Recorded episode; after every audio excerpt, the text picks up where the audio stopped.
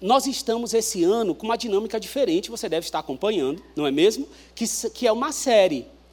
Então, vocês acompanharam diversos é, temas que aconteceram desde o início do ano, e o tema desse mês foi Espírito Santo, tá bem? Então, vocês devem ter visto inúmeros temas ministrados por pastores diferentes, mas com o mesmo tema. Tá certo? E hoje nós fechamos esse ciclo e decidimos fazer uma plenária sobre o batismo no Espírito Santo. Tá bem? Então nós vamos fechar essa série com uma plenária. Começa dezembro, novamente com temas livres, e voltamos o ano que vem novamente com uma jornada de temas aí, é, com uma determinada unidade para que consigamos crescer naquilo que estamos propostos. E hoje eu tenho muita alegria aqui de compartilhar essas cadeiras com dois cabeças assim enormes, né, gente? São mestres assim dois cabeções, como a gente diria na, no seminário teológico. O primeiro é o pastor Robério. Vem aqui, pastor Robério.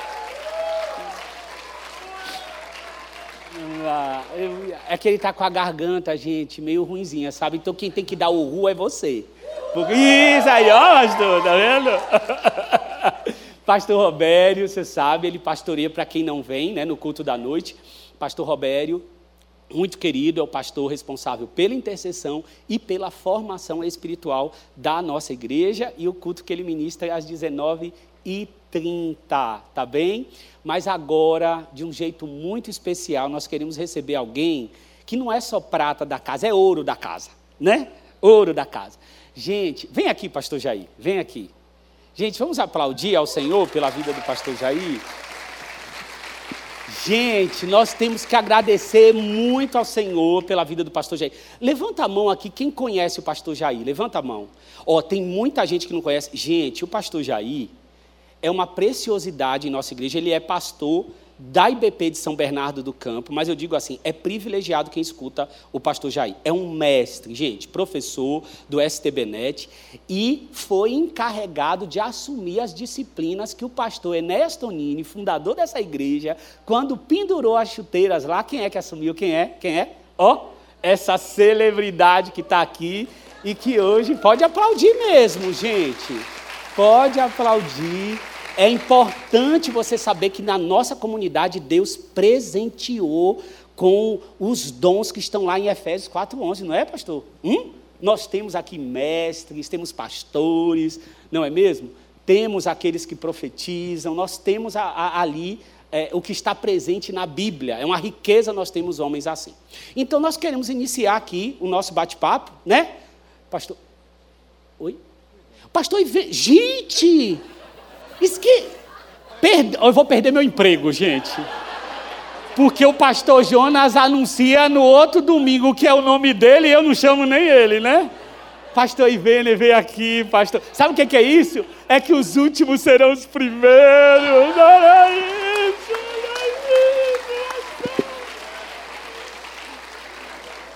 Vem aqui. É, sabe o que aconteceu, gente? Por que eu não chamei? Porque ele tinha que vir no culto das oito. A plenária era com ele também. Aí não veio. Aí eu esqueci dele. Gente, quem conhece o pastor Ivene foi. É, o pastor Ivene, gente, foi o meu pastor aqui no canal Jovem quando eu cheguei, em julho de 2011. Eu acho que eu não fiz um bom serviço, hein? Não foi mesmo. Agora, tem um casal aqui, tem que aproveitar para dizer, um casal que está voltando para São Paulo e que é da nossa época ali. Jordana, era uma criança quando eu cheguei aqui, ó. Jordana e Samuel, olha lá, ó. Estão voltando para São Paulo, estão lá em cima na galeria, olha lá, ó. Olha lá, a Jordana lá e o Samuel, também um casal da mesma época. A Amanda, que está aqui, da mesma época do canal Jovem também. Não é que acabou de apresentar a criança. Nós estamos ficando velhos. Essa é a verdade. Vamos parar todos no ministério do pastor Almeida, né? O viver bem. Mas enquanto isso não chega, vamos. o Almeida cuidará de nós, né? Então, nós vamos agora falar sobre um assunto sério, né? Sério, não é sério, pastor Robério? Ou não? É sério? O senhor está com o microfone aí direitinho? então tá bom. É que eu quero começar pelo senhor, tá bem? Sério? Eu quero começar com o senhor assim. O assunto aqui é batismo no Espírito Santo. Mas para a gente começar a ter esse diálogo, eu queria entender melhor o que, que é isso? O que, que é o batismo no Espírito Santo? Biblicamente, viu, pastor? Assim, biblicamente, o que, que é o batismo no Espírito Santo? O senhor tem como explicar para nós direitinho isso? Tá bom. Obrigado pela pergunta. Shalom, queridos. Deus abençoe vocês. É, essa pergunta ela, ela procede. O que é o batismo no Espírito Santo? Vamos pela palavra, né? Vamos começar pela palavra. Batismo. Nós, nós hoje vamos ter batismo nas águas, não é verdade? Hoje à tarde nós teremos aqui, tivemos já ontem, como foi anunciado aqui, hoje à tarde nós teremos batismo nas águas. E o que consiste então o batismo nas águas? É quando você é mergulhado na água. A palavra batismo significa imersão, não é? Você já sabia, não já? Como um bom batista, né? Veja, batista vem de batismo. Nós somos os que batizam. Então, batismo significa imersão, mergulhar. E aí você já vai percebendo uma grande diferença entre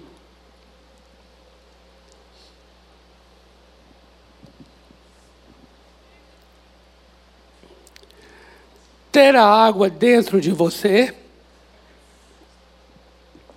e ter água sobre você. Percebe? Uma coisa é quando a água entra em você, e outra coisa é quando você entra na água. Batismo é você sendo mergulhado na água. Isso é tremendo. Desde o profeta Joel, no capítulo 2, versículo 28, você sabe, foi anunciado o derramar do Espírito, de que nos últimos dias o Senhor derramaria do seu espírito. Quando nós chegamos lá em Atos capítulo 1, no versículo 5, você vê que Jesus diz aos seus discípulos assim: Não se ausentem de Jerusalém, fiquem na cidade, porque dentro de poucos dias, agora veja bem, vocês serão batizados no Espírito Santo. Atos 1:5. Agora, atenta para isso. Junta Atos 1:5 com Lucas 24, 49. Lucas 24, 49, que é o mesmo autor de Atos, é Lucas, ele está dizendo assim: Jesus dizendo, fiquem na cidade, é a mesma coisa. Fiquem na cidade, na cidade de Jerusalém, não se ausentem, porque vocês serão revestidos de poder. Opa! Aí você diz, uau, então quer dizer que revestimento de poder, de Lucas 24, 49, é batismo no Espírito, de Atos 1, 5.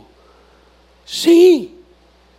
Aí quando você chega em Atos 1, 8, diz assim, que você receberá do alto o que? Poder para ser testemunha, tanto em Jerusalém, Judéia, Samaria, até os confins da terra.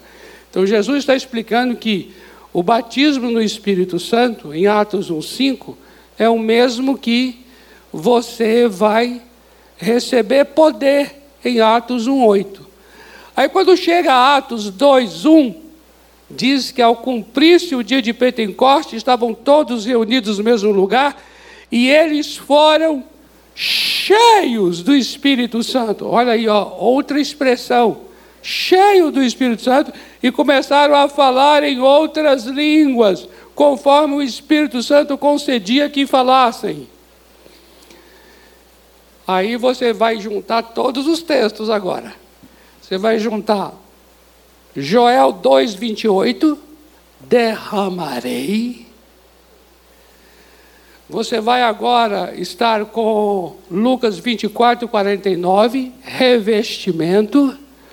Você vai estar com Atos 1:5, batismo no Espírito. Você vai estar com Atos 1:8. Recebereis poder e você encerra com Atos 2, 4 e 5, cheios do Espírito. Então, o que é batismo? O que é batismo no Espírito? Batismo no Espírito é uma experiência de revestimento de poder de Deus. Amém? Isso é maravilhoso, amados. Aqui a gente já sai daqui e já começa a pregar aqui, né? Já começa a pregar. É o que está falando aí, pastor Ivênia? Aleluia! A e a gente já, já curou, sai daqui, já impõe ó, mão curou. e receba! Agora, pastor. É, eu assim, respondi? Respondeu. Ah. Até, ó, demais, assim, foi além. O senhor sempre vai além, né? Esse apelido pode estar propício. Além, ó, só. Vai além. O senhor sempre vai além. Agora, é, quando o senhor tratou tantas palavras, derramamento, enchimento, plenitude, como é que fica isso, pastor Jair? Porque aí, muitas vezes, né, aqui a, a IBP é uma igreja que ela recebe mais de 60% é, de entrada de irmãos de inúmeras denominações, e uma das nossas marcas é o acolhimento, sabe, pastor Jair? O senhor sabe disso? O senhor está aqui no nosso meio muito, muito antes que eu, e a gente sabe que a gente consegue caminhar com irmãos que muitas vezes vêm de outras denominações que não creem com esse termo. Como é que, como é que fica isso, pastor Jair? Queridos, nós temos que enxergar essas coisas com muita tranquilidade, com muita naturalidade. A palavra do Senhor ela é riquíssima, ela está o tempo todo nos ensinando e sendo ministrada aos nossos corações de forma maravilhosa. Nós temos, como o pastor Robério já explicitou, vários termos que a própria palavra usa para caracterizar essa capacitação especial do Espírito Santo. É? Algumas pessoas querem é, se apegar a, a, a, termos, algumas pessoas querem trazer algumas é, evidências ou alguns reforços a respeito de algumas palavras, mas o que nós temos que ver em todas essas expressões que o pastor Robério bem circulou, não é? é que existe um mover específico do Espírito Santo. Existe um propósito, existe uma intenção específica do Espírito Santo, seja no intuito de batizar, seja no intuito de encher, seja no intuito de revestir, seja no intuito sempre de trazer uma capacitação especial, algo que vai no centro da vontade de Deus e que ele direciona este mover à igreja. Então, nós não devemos ficar presos a rótulos, não devemos ficar presos a estereótipos, não devemos ficar presos a detalhes teológicos. O que nós precisamos enxergar é esta, é esta capacitação especial do Espírito Santo de Deus que está disponível, meus irmãos, a todos nós. Que bênção, pastor. Que maravilha. É, só de ouvi-lo já, já a sensação que dá assim, né? Vamos, vamos orar, né? Vamos buscar ao Espírito de Deus. Agora, eu quero fazer uma pergunta específica agora para o pastor Ivene. Sabe por quê? Porque ele caminhou também do lado do pastor Enéas Tonini. E eu não sei se vocês sabem, gente, o pastor Ivene, quando ele começou a pregar aqui, ele parecia um leão. Ele vinha para cá, vinha para lá, assim, sabe? Aqui pregando, não era isso? Aí quando ele sentou ali do lado, o pastor Enéas virou para ele e falou assim, Ivene, você não precisa ficar igual um leão, indo para lá, indo para cá, indo para lá, indo para cá. Fica no centro e vem, né? Do... Então eu quero perguntar para você.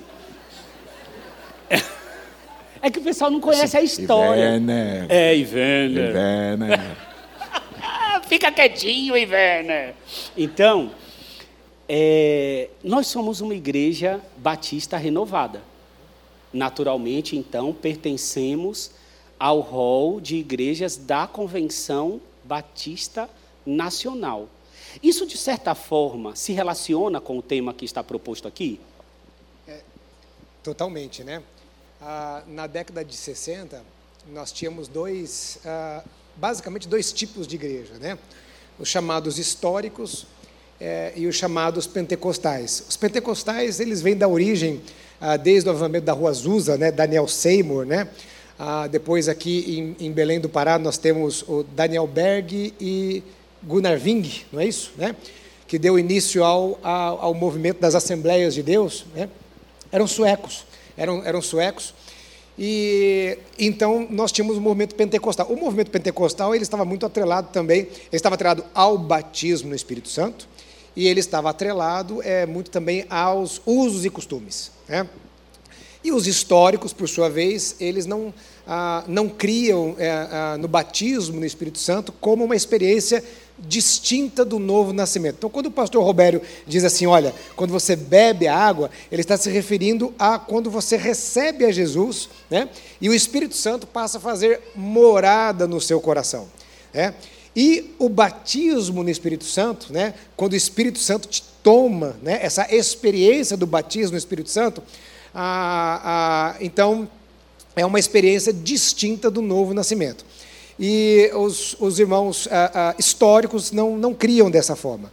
Ah, foi quando, através ah, de uma missionária americana, Rosalie Appleby, nós tivemos aqui um encontro com, com pastores, né, e foi relembrado isso, né, e, e elas, é, é, ela então, essa irmã, ela teve a experiência do batismo no Espírito Santo, e ela foi uma influência em dois homens na nossa denominação, pastor Enéas Tonini e pastor José Rego do Nascimento, ah, que foram batizados no Espírito Santo. Então, eles passaram a levantar. Pastor Enéas, ele falava muito que ah, ele levantava a bandeira né, a, a, do batismo no Espírito Santo e o, o pastor Zé Rego uma, uma conotação muito de avivamento. Né? É, e o pastor Enéas pregava muito, o pastor Enéas viajou por 17 anos, se não me engano, 18 anos, né?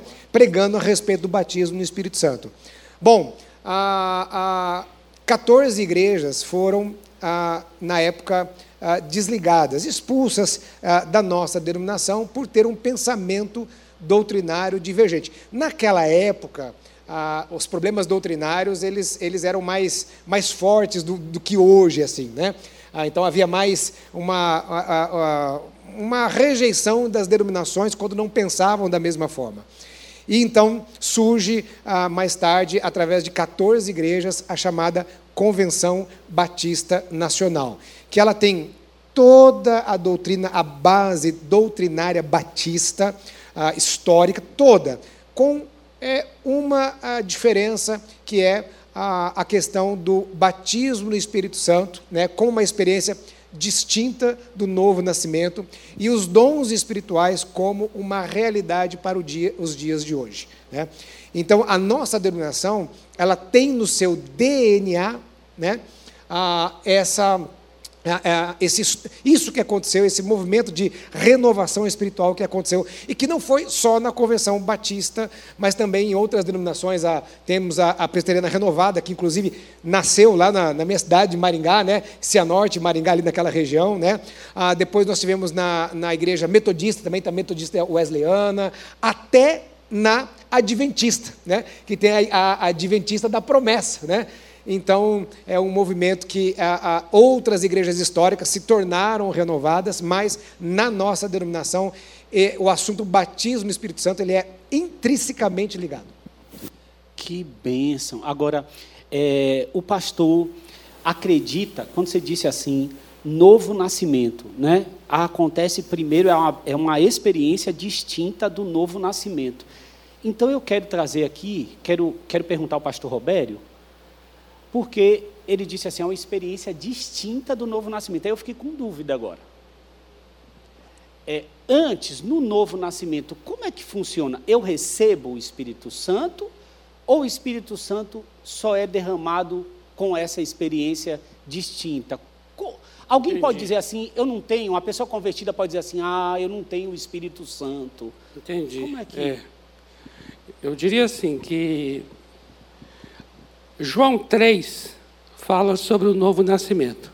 E quem opera o novo nascimento é o Espírito Santo. Atos 2 fala sobre o revestimento de poder. E quem está se manifestando ali é o Espírito Santo.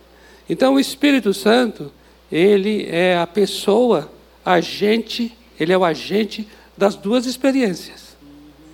E aí é que eu acho é um ponto até de confusão por causa disso, que no final é a mesma pessoa fazendo duas coisas, vamos dizer assim, não é? Que é a regeneração que é nascer de novo, é uma experiência que o Espírito Santo é ele quem opera, de acordo com João 3. O próprio Senhor Jesus fala sobre nascer do Espírito. Mas, como colocamos aqui nesse visual que o pastor Ivene mencionou, é distinto mesmo. Quando você bebe a água, você está recebendo o Espírito Santo dentro de você. Mas quando você te derrama sobre você algo, porque derramar é, eu acho, um verbo que está muito ligado à chuva, sabe a chuva? A chuva vem sobre você. E aí é muito interessante, sabe o quê? Que beber água a gente precisa todo dia beber. E para mim esse todo dia está muito ligado com Efésios 5,18. Enchei-vos do Espírito. Então isso é algo assim contínuo. É uma ação que o Espírito Santo opera dentro de nós. Mas chuva é algo temporário, ocasional, não é? Você tem que beber água todo dia. Mas chuva acontece em determinado momento, período. Não fica chovendo sempre. É igual o vento. Vento, ele sopra em determinado momento assim, e aquela ventania entra aqui nesse lugar. Agora, é diferente do ar que você respira. O ar tem que ser todo dia. Todo dia. Precisamos do ar todo dia. Então, até com essas figuras sobre o Espírito Santo, a gente entende o mover dele. Que existe o Espírito Santo como ar contínuo e existe o Espírito Santo como vento temporário. Existe o Espírito Santo como água contínua e existe o Espírito Santo como chuva temporária. É tremendo a gente entender e compreender, eu creio, essa ação do Espírito. E aí me recorda agora, voltando mais especificamente à pergunta, de João 20, 22. Veja, estamos falando com os mesmos discípulos. Veja bem, Jesus chega aos discípulos depois de ressurreto dentre os mortos, chega naquela casa, João 20, 22. E aí diz o quê? Ele diz assim, ó, que ele vai enviar os discípulos como ele foi enviado pelo Pai. E aí ele diz assim: recebei o Espírito Santo. E sabe o que diz ali? Diz que Jesus soprou sobre eles e eles receberam o Espírito Santo. Ah, João capítulo 20, versículo 22. E nós podemos perceber que essa experiência de João 20, 22, ela é diferente daquela de Atos 2, 1 que Atos 2:1 nós temos ali um vento impetuoso enchendo a casa. Eu posso então, acredito e eu gostaria do respaldo dos amados aqui para dizer que eu estou certo. Amém. Tá certo, pastor, tá certo. que é o seguinte, olha só o que eu vou dizer aqui agora. Os discípulos que receberam o batismo no Espírito em Atos 2 já tinham o Espírito Santo de João 20, 22. E então está respondida a pergunta, certo? O que, que eu estou entendendo aqui? Eu estou entendendo que quando eu entrego a vida para Cristo, quando há o genuíno novo nascimento, a habitação do Espírito Santo. O Espírito Santo passou a habitar. Agora, o derramamento, aí é uma outra experiência distinta, não é mesmo? E, e me fez até dividir a história. Porque no Antigo Testamento está ali Deus se manifestando, não é? Na plenitude dos tempos se manifesta o Filho. Ele promete em João 16, não é? Preciso ir para que eu deixe o Paráclito, o outro, da mesma essência, ao lado, não é? Que vai convencer da justiça, do pecado e do juízo. E agora em Pentecoste, cruza a linha no chão e passa essa era do Espírito. Não é assim? Por isso que Pedro prega e 3 mil se converte diante do convencimento do pecado. É maravilhoso isso, não é não, pastor? É maravilhoso. Agora, nós estamos falando desse derramar, desse transbordar, desse enchimento. Eu quero saber assim, eu posso buscar isso hoje? É para os dias de hoje? Eu posso receber esse transbordar? É para você, pastor é Jair? Mim? É, é. É para o senhor. Sim, certamente. Aliás, nós estamos sob a influência do Espírito Santo de Deus, desde que Jesus foi para os céus, ele deixou o Espírito Santo de Deus para nos auxiliar, deixou o Espírito Santo de Deus para nos completar. Ele é o paráclito, ele é o auxiliador, ele é o ajudador. E ele nos deixou esta possibilidade de que eu e você, com a ajuda dele, eu e você, com a ação dele nas nossas vidas, e eu costumo dizer como o Espírito Santo de Deus trabalha nestes dois eventos separadamente. Quando eu e você não conhecemos Jesus, muitas vezes a nossa percepção a respeito do erro, a respeito do pecado, ela está cauterizada. A nossa sensibilidade a respeito do certo, do certo e do errado, ela está totalmente desfocada. E na medida em que nós entregamos a nossa vida a Jesus como Senhor e Salvador, o Espírito Santo de Deus vem fazer habitação em mim e em você, e ele começa uma obra de reparação. Ele começa uma obra na minha vida, no nosso interior, na nossa consciência, abrindo os nossos olhos de forma que agora nós somos capazes de enxergar de uma forma diferente aquilo que nós antes não enxergávamos. Nós recebemos, por intermédio desta morada no Espírito Santo, a capacidade de entender os nossos próprios atos de uma forma diferente. Quando nós recebemos então esta marca do Espírito Santo por intermédio da nossa conversão, vai crescendo em nós, é natural que seja assim, vai crescendo em nós esta nossa percepção do quanto nós somos falhos, do quanto nós somos limitados, e do quanto eu e você precisamos do auxílio do Espírito Santo de Deus para fazer aquilo que Ele mesmo nos chamou para que fizéssemos esta consciência a respeito da nossa limitação, ela vai se tornando cada vez maior. Todas as vezes que nós nos deparamos diante da grandeza do Senhor, agora porque o Espírito Santo de Deus habita em mim em você, vai ficando mais claro o quanto eu e você dependemos dEle, o quanto eu e você precisamos dEle. E então Ele nos prepara a segunda experiência, a experiência do transbordar a experiência do revestimento, a experiência do batismo. Agora ele nos capacita. Agora ele nos dá poder.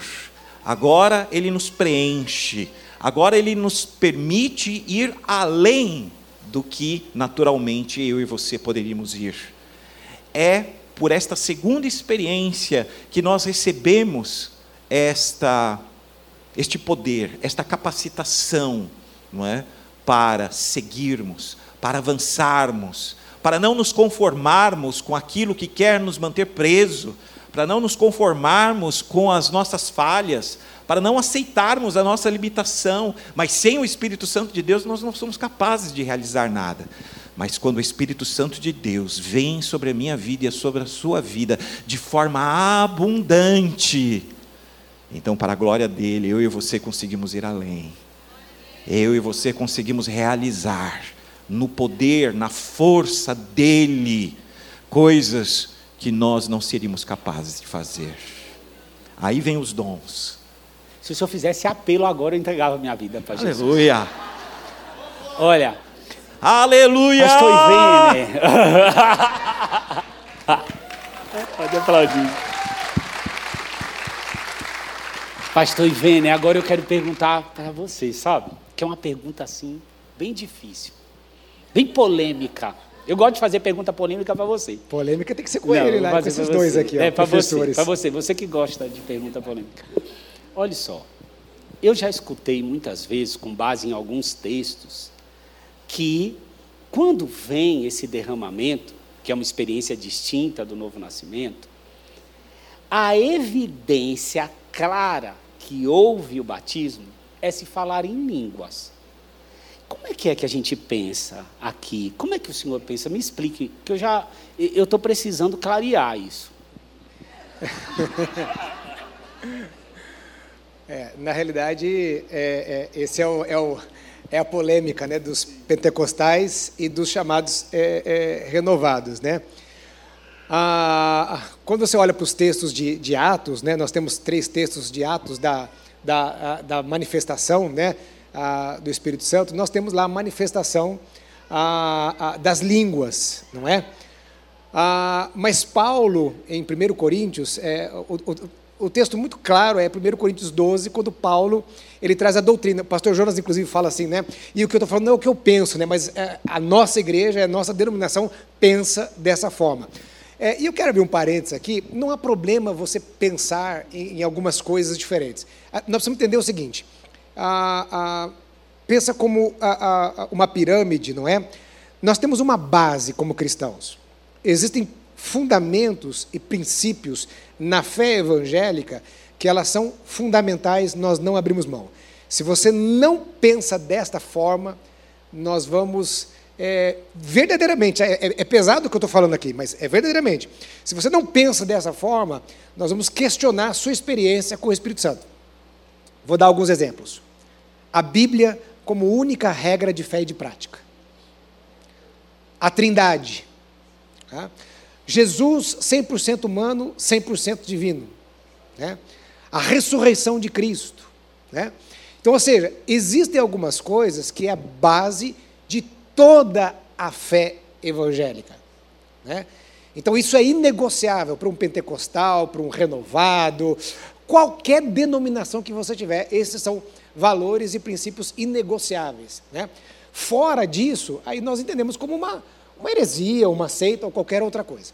Bom, agora existem outros pontos da doutrina Aprove o Senhor dessa forma. Quando você chegar lá na glória, você pergunta para para Jesus, né? Por que, que ele não, né? Ele deixou algumas, né? Algumas coisas não tão claras. É por causa da nossa natureza pecaminosa afetou, né? A, a, o homem como um todo, né? E o dia quando nós fomos glorificados, né?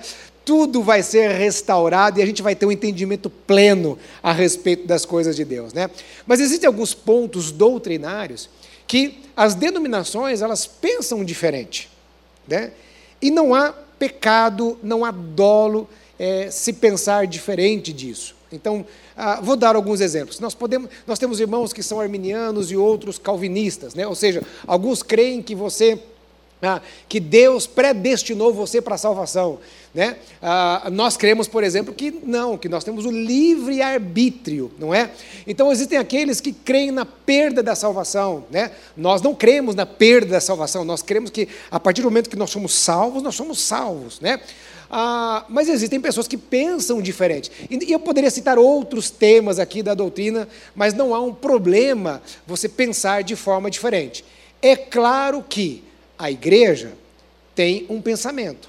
Nós somos, é, nós temos, é, somos uma família, nós temos um, uma, uma doutrina daquilo que nós cremos e pensamos. Então, se você está, por exemplo, numa área de ensino da igreja, se você é um líder de célula, não tem problema você pensar diferente, mas na hora do ensino você precisa ser ético, não é? A, a igreja tem um pensamento. O que a igreja pensa a respeito desse assunto, né? E quanto à evidência, Paulo deixa bem claro, não é? O Espírito Santo, ele é derramado sobre nós e ele nos dá dons. Esses dons são habilidades que o Espírito Santo nos dá para a pregação, para a proclamação do Evangelho e para a edificação da igreja. Então, existem dons bem relacionados à proclamação do Evangelho e dons bem relacionados à edificação da igreja. Né? E não exclusivos, não é exclusivo. Né? E a, a, muitas, a maioria das pessoas, quando são batizadas no Espírito Santo, elas passam a orar em línguas. Né? É muito comum isso. Tá? Mas Paulo diz que nem todos têm os mesmos dons.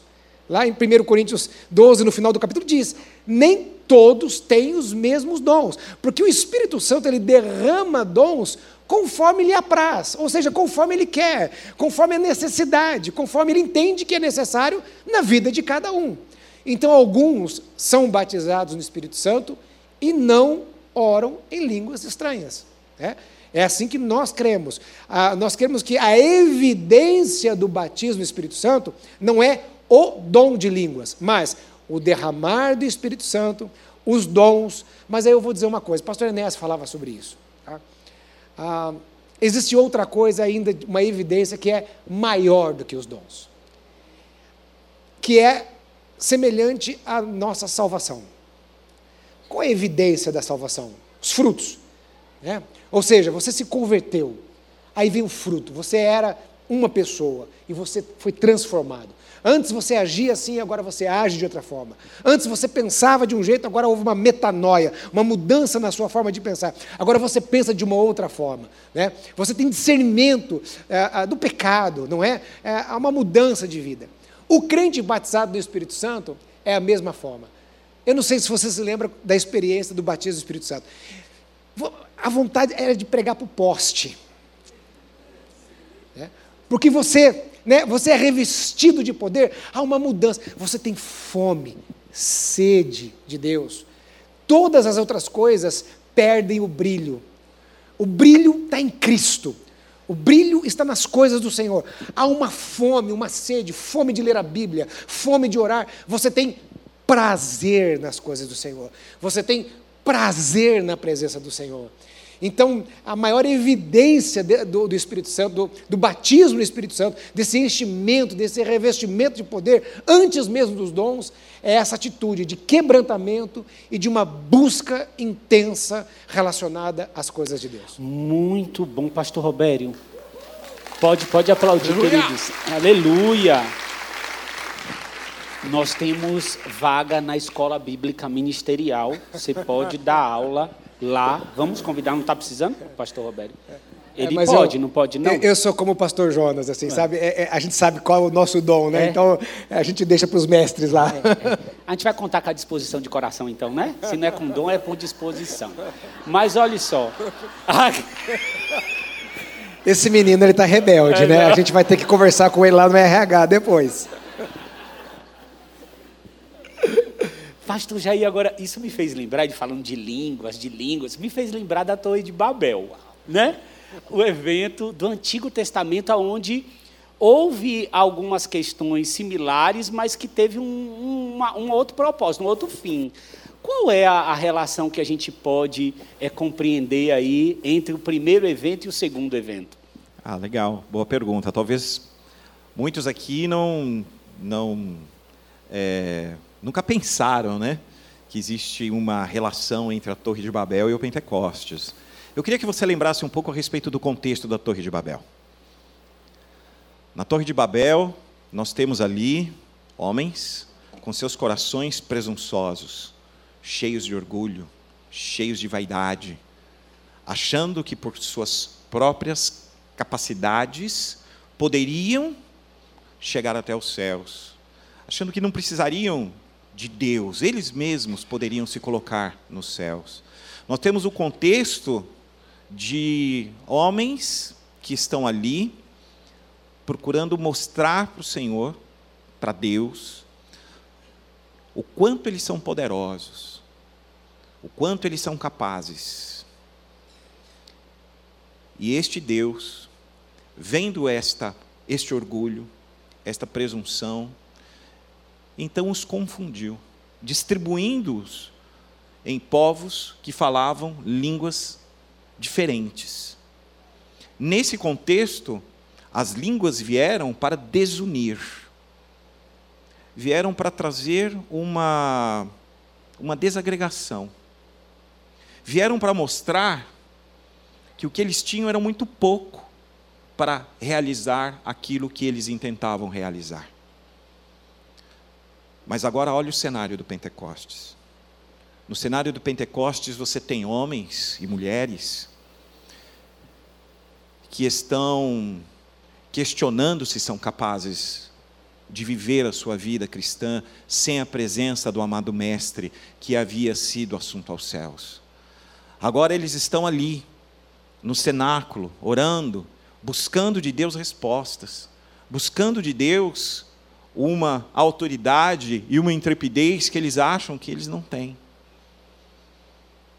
E quando o Pentecostes vem, o mesmo Espírito que confundiu por intermédio de línguas um homem arrogante e presunçoso, agora por intermédio de línguas, ele está capacitando este homem. e ele está unindo os povos, ainda com línguas estranhas. Mas ele está dando a capacidade, o poder espiritual, para que eu e você sejamos instrumentos de Deus para levar a mensagem do Evangelho a pessoas de outras nações, a pessoas de outros povos. E é desta forma que o Evangelho então pôde ser pregado não apenas em Jerusalém, Judéia, Samaria, mas também a todos os confins da terra. Uau, pastor Jair, que, que bênção, hein? Agora, eu fiquei pensando, porque conforme vocês vão falando, vai gerando desejo em nós, né, de busca constante. Até porque você, após esse derramamento, não quer dizer que você não tenha que se encher continuamente, né? Nós sabemos que é, é, é necessário. Agora, eu quero perguntar para o pastor Robério, porque eu fico pensando nessa questão se a pessoa não pode criar uma sistematização. Entender que tem que acontecer igual como aconteceu com o outro, tem que acontecer comigo. E, e, pastor Roberto, acho que é em Atos 10, que eu acredito que tem alguns ali que não eram nem batizados nas águas, não é mesmo? Eu queria que o senhor explanasse para a gente, é assim, tem uma, sempre tem que acontecer numa ordem específica, com a mesma experiência, é, como é que funciona isso? Olha, na verdade, está bem claro que não, né? O vento sopra onde quer, não é assim, amados? O Espírito Santo ele opera de várias formas, de várias maneiras. A própria experiência em Atos, por isso que é difícil você criar uma doutrina a partir de uma experiência. Se cada um aqui contar a sua experiência de revestimento de poder, de batismo no Espírito Santo, são experiências diferentes. O pastor Jonas, né? tenho que mencionar aqui, que a dele é, por demais, peculiar. Foi batizado num tempo, três anos depois falou em línguas. As línguas dele chegaram, chegaram atrasadas, chegou só na segunda remessa, né? Também? Pois é, olha só que interessante. É, eu creio que, por exemplo, a experiência de Atos 2, um vento impetuoso. Você não vê essa descrição nas demais experiências. Línguas como que de fogo. Isso não aconteceu em Atos 10. Atos 10 é na casa de Cornélio, a família de Cornélio. Pedro estava pregando o evangelho. Olha, em Atos 2 não tinha ninguém pregando, mas em Atos 10 tinha alguém pregando. E diz a Bíblia que enquanto Pedro pregava, o Espírito Santo caiu sobre eles. E começaram a orar em outras línguas e a glorificar a Deus. E para aquela experiência na casa de Cornélio foi exatamente igual à experiência de Pentecostes. Tanto foi igual que Pedro falou assim: gente, aí, eles estão tendo a mesma experiência que nós. Então veja, eles precisavam ter aquela experiência, ser semelhante, para que o próprio Pedro pudesse identificar que o que estava acontecendo com eles era, era algo de Deus. Porque para Pedro saber que era de Deus, tinha que ter a marca da semelhança com o que ele teve em Atos 2. Aí diz a Bíblia lá em, em, em Atos 10, 46, Pedro dizendo assim: podemos negar o batismo nas águas, esses que foram também batizados no Espírito? Quer dizer, batizados no Espírito antes de batizar nas águas, contraria todos, todo o nosso protocolo batista. Nosso protocolo batista. nós somos nós somos demais. A gente cria, a gente, mas não é. A gente, ó, primeiro veio isso, depois daquilo, depois daquilo. Aí o Espírito Santo tum, chegou e atrapalhou. Atrapalhou tanto, Pedro, olha só, Pedro está pregando. Imagina eu estou pregando aqui, o Espírito Santo começa a descer sobre vocês aqui, você começa a falar em outras línguas. Eu falo assim: peraí, peraí, eu estou pregando, está atrapalhando minha pregação. Agora não, agora não. que maravilha! Que maravilha! Interrompeu a pregação. Eu acho que o Espírito Santo falou assim: chega, chega, Pedro, chega, já falou o que tinha que falar, agora vem! Aí quando você vai para Atos 19, Atos 19, 6, você tem lá a experiência de quê? Um pequeno grupo lá que conhecia só o batismo de João, não sabia nem quem era Espírito Santo. Olha aí. Espírito Santo? What? Eles ficaram assim, what? Aí Paulo explica para eles sobre o Espírito Santo, fala sobre o batismo de Jesus, em nome de Jesus. E aí diz Paulo que orou sobre eles impondo a mão. Olha aí, já é diferente. O que aconteceu em Éfeso, Atos 19, é diferente do que aconteceu na casa de Cornélio, em Atos 10, que é diferente do que aconteceu em, no, em Jerusalém, em, em Atos 2. Que é o que é diferente que acontece comigo e com você. Não faça da minha experiência a doutrina para a tua vida. E isso é interessante mencionar, sabe por quê? Que tem hora que a gente chega aqui contando a experiência nossa, e aí eu fui lá na frente, e eu abri a boca e falei assim: Senhor, agora, agora. Aí a gente lá está assim: Ah, Senhor, vai ser dessa maneira. Aí você vem, você, não é assim? A gente meio que quer repetir o que o outro teve, seguindo quase igual tudo, para poder o resultado ser o mesmo. E aí você vem e fala: Senhor, agora, agora. Aí não acontece. Aí você fica frustrado. Por quê? Porque você criou uma expectativa em cima de uma fórmula. Por favor, não faça isso.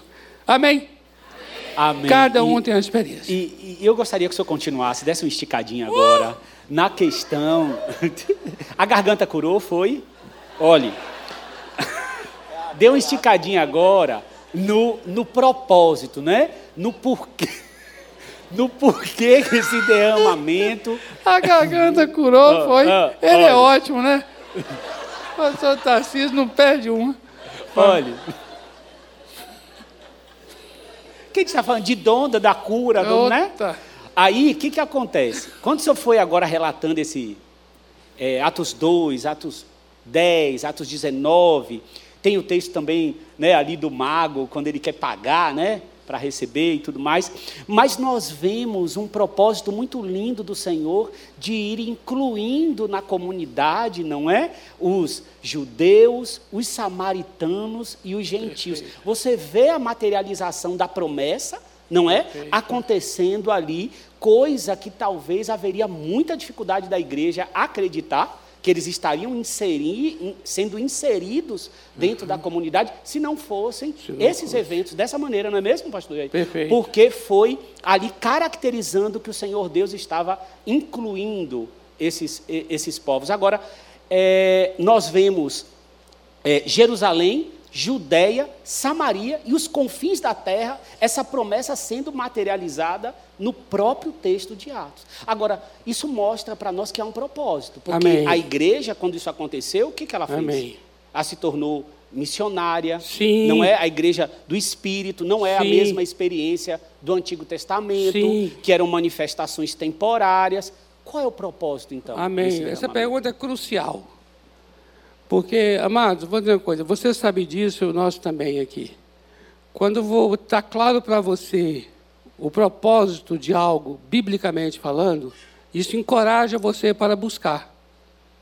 Não é verdade? Encoraja você para buscar. Por isso eu gostaria muito, muito, aproveitando essa boa pergunta, para dizer assim, queridos, propósito do batismo no Espírito Santo não é falar em línguas. Por que eu estou usando essa frase aqui? Sabe por quê? Porque existem muitos nós criamos esse estereótipo. Virou um estereótipo. Sabe por quê? Porque parece que é um fim, é o alvo, é falar em línguas, entende?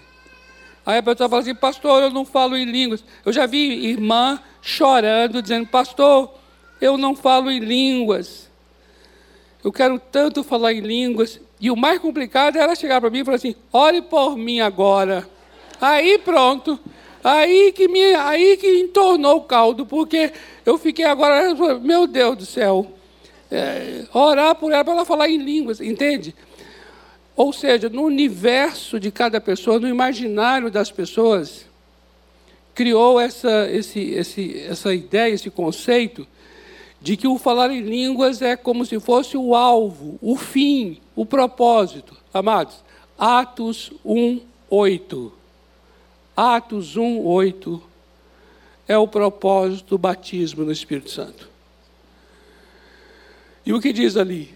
Recebereis poder e sereis minhas testemunhas. Então eu vou dizer uma coisa a você: para ser testemunho de Jesus, precisa ser capacitado pelo Espírito Santo.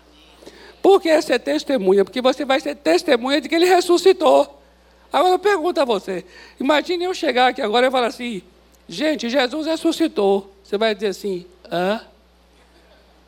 Ok. É preciso dar testemunho que ele vive. Está compreendendo?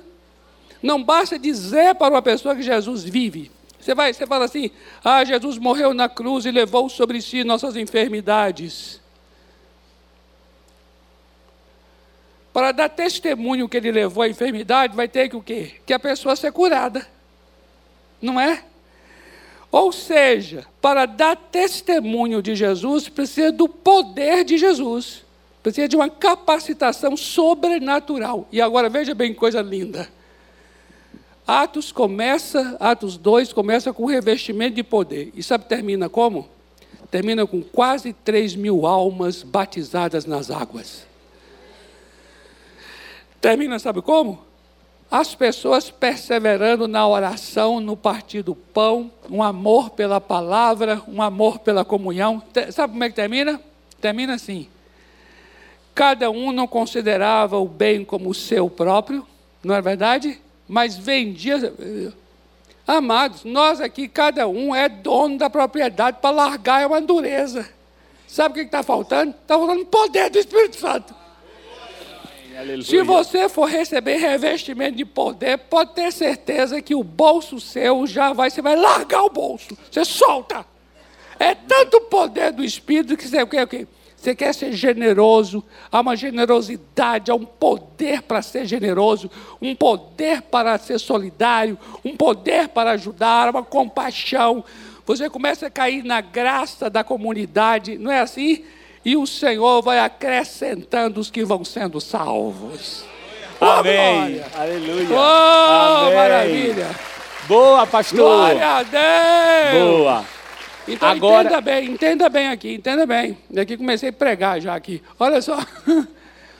Atos 2 começa com todos reunidos no mesmo lugar e termina com é, as pessoas vindo sendo salvas. Compreende isso? Entende isso? Amém? Então, agora veja o quanto isso está muito acima do falar em línguas. Diga se não está. O falar em línguas vem no, vem no, sabe? Vem no, vem Agora... nesse pacote celestial, entendeu? O falar em línguas ele, é, ele acaba sendo circunstancial, concorda? Circunstancial, ele vem ali. Mas na verdade o alvo, o propósito é no final das contas, sabe? Esse lugar aqui, esse é um lugar onde atrai as pessoas. As pessoas são atraídas, essas pessoas não, não são empurradas, não são convidadas, não vêm à força, elas são atraídas pela comunidade. Porque há um poder neste lugar. Amém, amém, amém, amém. Agora, pode aplaudir, viu, queridos, ao Senhor. É, Pastor Jair, eu sei que os extremos eles são perigosos, não é mesmo? é, nós estamos falando aqui de algo poderoso que está disponível.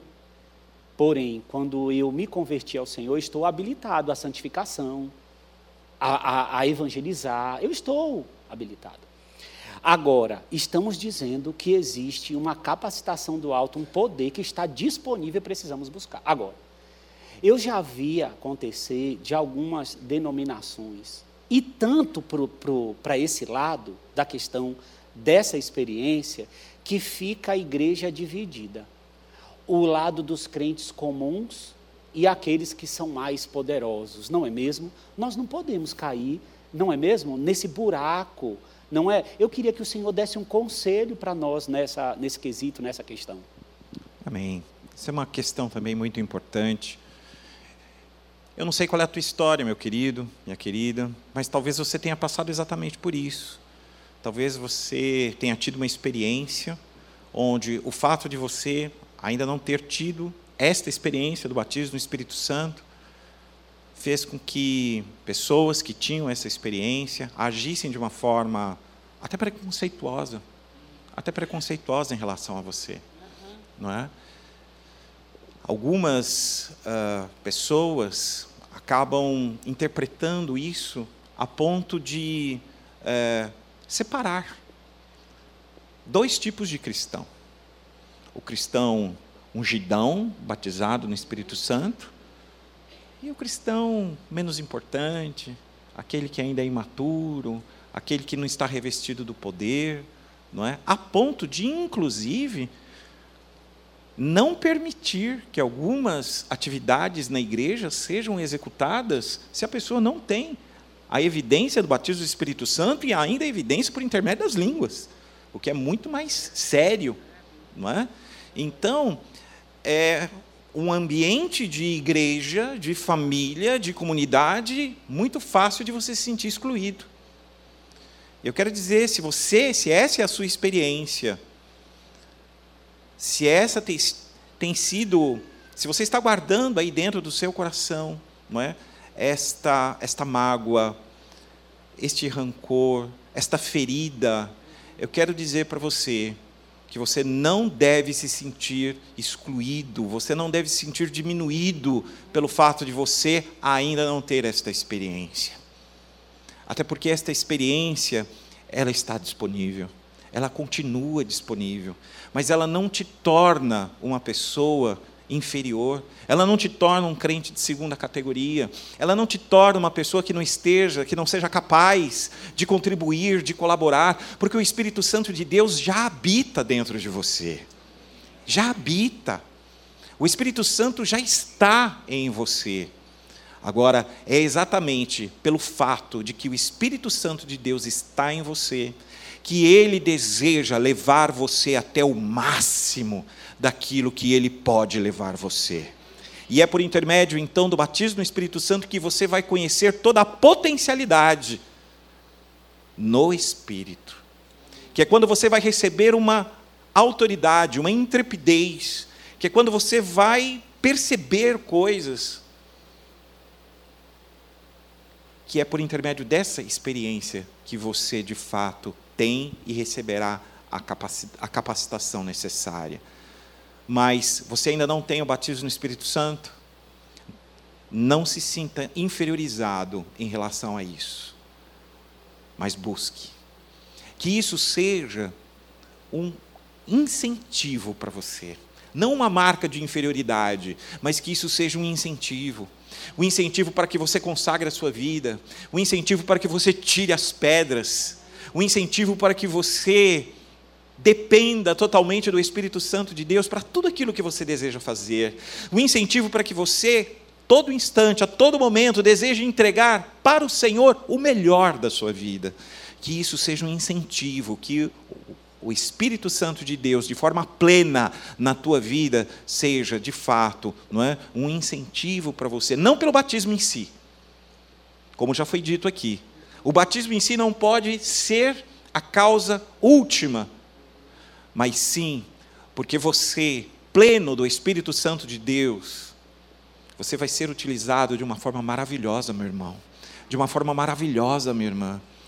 Se você hoje já tem esta alegria de poder servir ao Senhor, revestido do poder do alto, então a tua alegria vai ser dobrada, porque você receberá dele uma capacidade de ir além, você receberá dele a possibilidade de fazer coisas que você jamais imaginou, sempre para a honra, glória e louvor do nome dele. Amém, amém. Amém?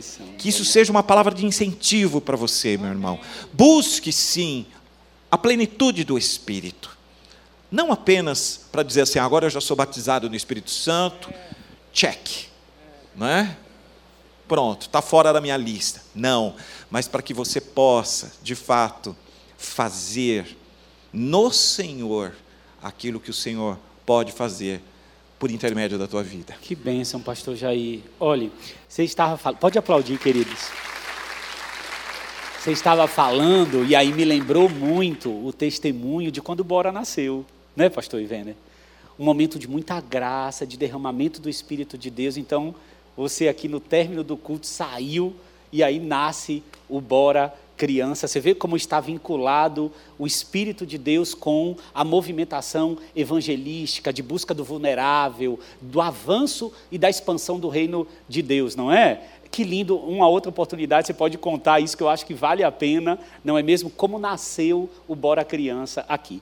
Mas para a gente terminar, eu queria, é, diante de tudo isso, o que nasce em nosso coração, e é o que nós, é, é o propósito dessa, dessa plenária, é estamos com fome, com sede de um derramamento de poder em nossa comunidade. E como é que aquele que ainda não tem, é, é, não experimentou, como é que pode buscar por isso, pastor Ivener? Como podemos buscar? É, bom, bem sucintamente, né? Ah, falou de, de estereótipos, falou-se de, né, do modo batista, passo um, passo dois, passo três, ah, falou de muitas coisas a, a essência ela é puramente uma. Buscar-me-eis e me achareis quando me buscardes de todo o vosso coração. É. Ah, então, já foi falado aqui muitos aspectos, né? A, a, respeito da, da motivação, de você buscar o Espírito Santo, de todas as coisas a mais, ah, da questão da experiência, do orar em línguas. Ah, mas eu queria que você eh, gravasse isso no seu coração né? a, a, busca desse dínamos de Deus, né? Lá em Atos, a palavra poder, esse revestimento de poder, é a mesma palavra que dá origem à palavra dinamite, né? É o dínamos de Deus. Esse revestimento de poder, ele é oriundo de um coração que tem fome e sede de Deus. Simplesmente isso. Né? Ah, tenha fome e sede de Deus. É um desejo de você ter mais de Deus na sua vida. E todo o pacote vem. Né? Aqueles que são advogados vão se lembrar do, do, do, ah, do termo ah, acessório. Né? Então, ah, o, o, acessório, ele acompanha o principal. Né? Então, ah, o principal é a fome, a sede de Deus, ou, você querer mais de Deus na sua vida. Quando você quer, quando você quer mais de Deus, você quer ver os propósitos de Deus na terra se cumprindo. Então você quer ver a pessoa se rendendo a Jesus. Você quer ver pessoas sendo salvas. Você quer ver a transformação de vidas. Você quer ver os milagres de Deus. Você quer ver Deus agindo na terra. Né? Então a palavra é: tenha desejo de ter mais de Deus sobre a sua vida. Né? E o passo simples, o desejo é aquilo que provém do coração. Né? E o que você faz na prática, no seu dia a dia, é a sua busca. Oração, a leitura da palavra, né? a oração, a leitura da palavra, isso vai te levar a você ter não apenas a experiência do batismo no Espírito Santo, mas a, a, a, viver em novidade de vida. E as mais diversas experiências que o Espírito Santo, Deus quiser te dar. E se Ele não quiser te dar experiência nenhuma sobrenatural, porque o propósito não é você ter essa experiência metafísica, essa experiência, esse contato com o sobrenatural dessa forma. Né? Se você não tiver nenhuma experiência de ah, uma visão, uma profecia, oração em línguas, mas você será alimentado. Você sentirá na, no seu espírito né? o Espírito de Deus agindo em você, o Espírito de Deus enchendo você, o Espírito Santo de Deus atuando em você. Ah, então, ah, eu, eu, quero encerrar. Eu lembro de uma moça que ela entrou no gabinete. E ela disse assim: Ah, pastor, eu estou buscando a Deus e tal, mas nada acontece. E eu ouvindo o discurso daquela moça, e ela, ah, não sei o quê, eu falei, mas isso, aquilo, outro, né? Eu falei para ela assim: Filha, deixa eu dizer uma coisa. A Bíblia diz: Buscar-me-eis e me achareis quando me buscardes de todo o vosso coração. Ela virou e falou assim: Não, pastor, mas eu estou indo na igreja, eu estou buscando. Eu falei: Filha, você não está entendendo. A Bíblia diz: Buscar-me-eis e me achareis quando me buscardes de todo o vosso coração.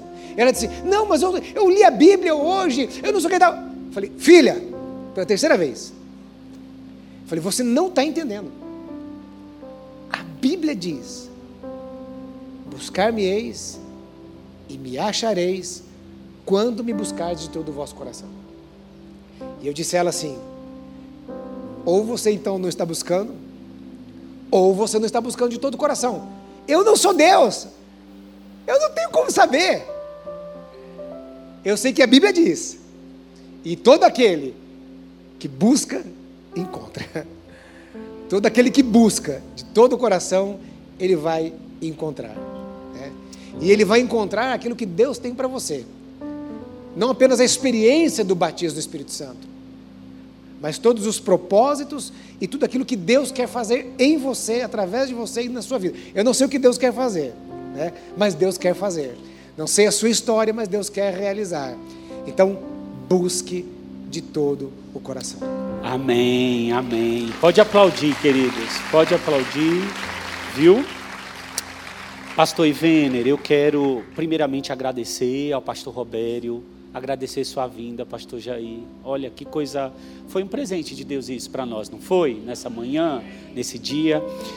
Quero convidá-lo, pastor Ivene, a orar por nós, pela nossa comunidade. Em seguida, dentro do mesmo ambiente, você conhece o Silvio e a Andréia Baroni, eles fizeram 30 anos de casados. Então, aí, pode aplaudir. No término da oração, nesse mesmo ambiente, chamá-los para orar por eles e depois vai ter um louvor e nós todos estamos dispensados hoje, porque isso abriu aí, não é? Em nós um leque, uma necessidade de recebermos um derramar maior é, em nosso meio. Tá bem? Vem cá então. ah, Silvio, vem para cá. Vamos orar, Silvio e Andréia. Isso. Fique em pé, querido. Vamos orar ao Senhor nessa hora. Em nome de Jesus. Trinta aninhos, hein? Logo eu chego lá.